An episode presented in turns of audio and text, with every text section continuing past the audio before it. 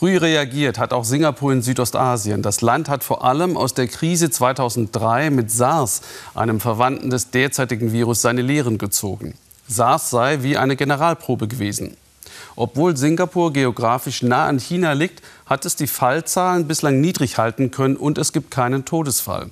Strikte Maßnahmen wurden schon umgesetzt, als die Weltgesundheitsorganisation noch verkündete, das sei nicht nötig. Zurzeit findet das öffentliche Leben fast wie gewohnt statt, erklärt Sandra Razzo. Einen Meter Abstand halten. Singapur verschärft in diesen Tagen noch einmal die Vorsichtsmaßnahmen, auch vor dem Stand von Streetfood-Köchin Rui Fang Li. Doch Kitas, Shoppingcenter, Markthallen sind weiterhin geöffnet. Im Gegensatz zu anderen hat Rui Fang Li bisher kaum Umsatzeinbußen. Sie hofft, dass es die Stadt schafft, ein bisschen Normalität zu erhalten. Ich glaube, unsere Regierung hat sich gut vorbereitet. Wir sind nur ein kleines Land und müssen Notfallpläne in der Tasche haben. Die haben ihre Bestände rechtzeitig aufgestockt und sich auch in den Krankenhäusern auf so eine Pandemie vorbereitet.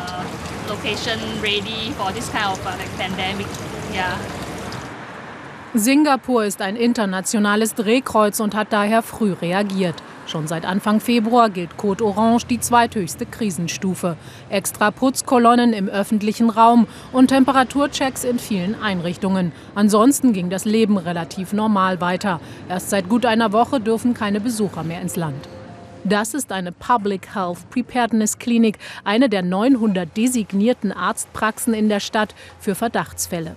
Tag Jack Tan ist Arzt hier. Seine Praxis bekommt jetzt alle zwei Wochen vom Gesundheitsministerium eine neue Ration mit Schutzkleidung. Es gilt die Patienten, aber auch Krankenschwestern und Ärzte zu schützen.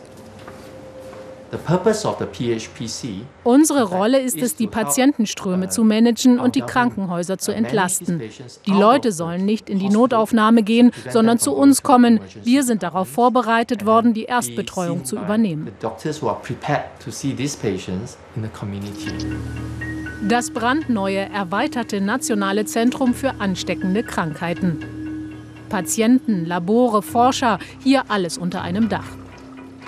Singapur bringt seine Infizierten in solche Einzelisolierzimmer mit Eingangsschleuse. Unterdruck und Spezialfilter verhindern, dass kontaminierte Luft nach außen dringt. Seit Jahren haben wir geahnt, dass ein neuer Atemwegsvirus auf uns zukommen kann, sagt die Chefin des Zentrums Yi Sin Liu. Im Jahr 2003 hatten wir SARS und seitdem gab es immer wieder Virusinfektionswellen wie Dengue oder erst 2016 das Zika-Fieber.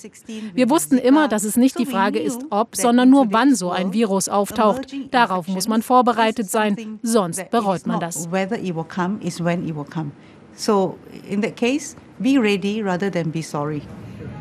Testen, testen, testen. Nach eigenen Angaben hat Singapur bisher in Relation zu seiner Bevölkerung so viele Menschen getestet wie kein anderer Staat.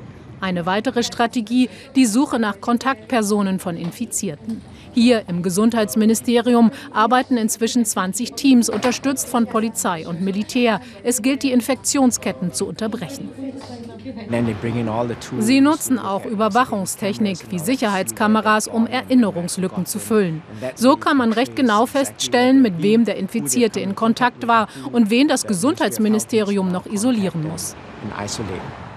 Touristen dürfen nicht mehr kommen, doch jeden Tag landen noch etwa 1200 Heimreisende und damit potenziell Infizierte.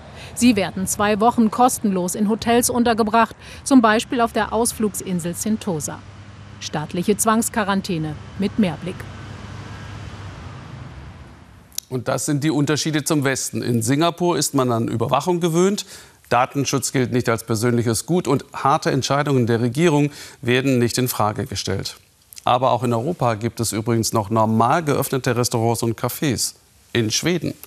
Bei wunderbarem Sonnenschein traf man sich heute in Stockholms Innenstadt wie immer. Kaum Einschränkungen, Schulen geöffnet und das trotz steigender Infektionszahlen.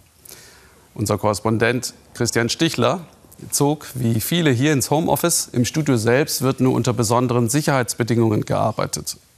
Über den außergewöhnlichen Weg Schwedens hören Sie mehr in unserem Podcast Weltspiegel-Thema Corona Extra, zu finden in der ARD Audiothek und überall, wo es Podcasts gibt.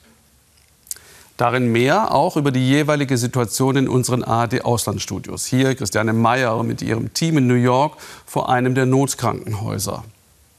Tja, und Daniel Satra in Peking lebt in diesem spontan eingerichteten Gästezimmer im ARD-Studio, weil seine Familie in der gemeinsamen Wohnung in Quarantäne ist, weil sie neulich aus Deutschland zurückkamen.